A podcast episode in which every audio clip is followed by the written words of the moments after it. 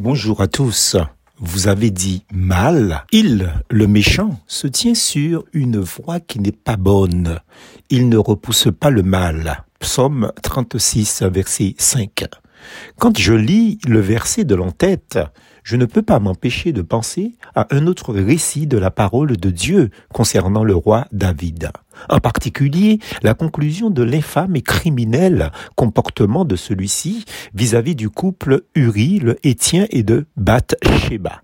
Car pour cacher son adultère, il usera de malice en enivrant Uri, puis, voyant que son plan ne marchait pas, il fera assassiner un serviteur intègre et fidèle à sa cause et à son royaume. Puis, en finalité, il prendra la femme d'Uri. Le dernier verset relatant ces faits est sans équivoque. Ce que David avait fait déplut à l'Éternel. 2 Samuel 11, verset 27, dit l'auteur sacré. C'était donc mal. Faut croire que, tout comme nous, David en connaissait un rayon Pourtant, l'apôtre Paul conseille aux chrétiens frères et sœurs, ne raisonnez pas comme des enfants, au contraire, pour le mal, soyez des bébés, mais par rapport au raisonnement, soyez des adultes. 1 Corinthiens 14, verset 20. Le verset de l'entête termine le portrait rapide que David brosse du méchant, de celui qui fait mal, au début du psaume 36. Et deux choses doivent être soulignées.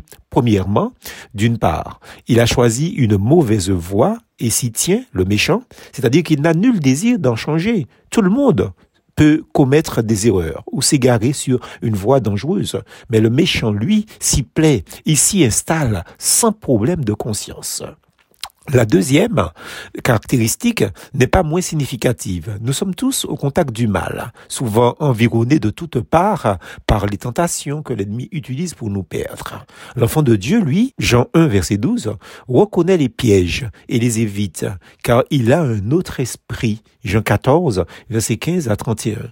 Mais s'il vient à y tomber, il réclame du secours de son céleste Père, car il ne se plaît pas dans le péché, tandis que le méchant ne le repousse pas, car il l'accueille, il aime le mal et s'y complaît. C'est là la différence entre le juste et le méchant. Quelle est donc ton attitude face au mal, ami? Pour y répondre, il faut évidemment savoir de quoi l'on parle quand on utilise le mot mal. Pour beaucoup, est mal ce qui les blesse ou leur déplaît en opposition au bien qui est ce qui leur fait plaisir. Si ta notion du mal est comme pour David, prendre l'épouse, l'époux de ton prochain, afin de prendre certains plaisirs, donc sensuels, ou même euh, une jouissance sexuelle, en pensant dormir tranquille, tu te trompes. Tant que je me suis tu, mes os se consumaient, je gémissais toute la journée, car nuit et jour, ta main s'apesantissait sur moi. Psaume 32, versets 3 et 4.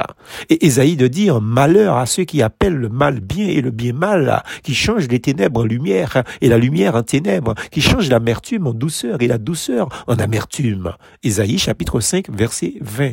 Tu peux donc changer à ta guise les lois divines et même humaines les plus légitimes à partir du moment que ça te fait plaisir et te procure un pseudo bien-être. Mais ceci ne signifie pas que tu dormiras tranquille. Si c'est le cas, c'est une escroquerie morale et une malhonnêteté intellectuelle inexcusable dans laquelle tu n'auras jamais le dessus ni sur ta conscience ni sur Dieu. Qu'est-ce que le mal donc?